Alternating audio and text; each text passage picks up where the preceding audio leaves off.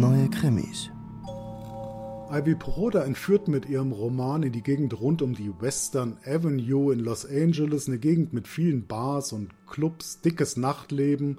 Da ist es 15 Jahre lang eigentlich eher friedlich zugegangen. Dann allerdings geht der große Schrecken wieder los. Ein Serienmörder wird wieder aktiv. Ein Serienmörder, der auf der Jagd ist nach jungen Frauen, die im Nachtleben unterwegs sind.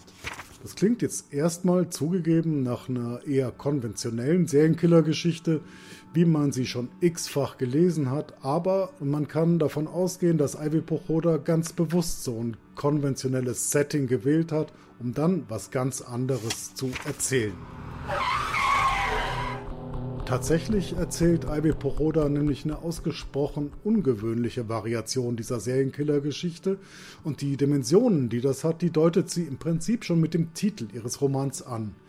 Diese Frauen, das sind die, über die man aus der Mitte der Gesellschaft ja gern mit so einem leicht verächtlichen Tonfall spricht. Also Frauen, die eben im Nachtleben unterwegs sind und da ihr Geld verdienen, verdienen müssen, Tänzerin, Kellnerin, Prostituierte und so weiter. Ivy Pochoda, und das ist der besondere Dreh ihres Romans, wendet dieses Bild. Sie macht diesen Rand zur Mitte der Gesellschaft.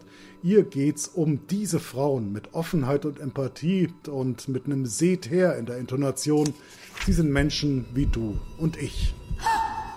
Eine Serienkiller-Story, in der es nicht um das Was geht des Geschehens, sondern eher um das Wie, um das Drumherum und um das Dahinter.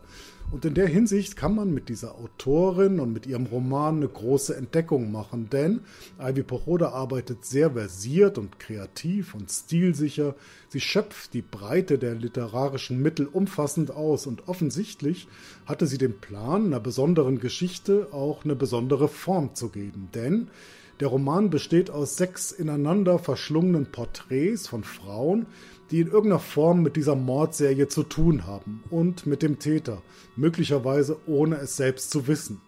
Auf diese Weise kommen die Betroffenen zu Wort, die Opfer, die Verwandten, die Hinterbliebenen, ja im Grunde genommen der ganze Kontext.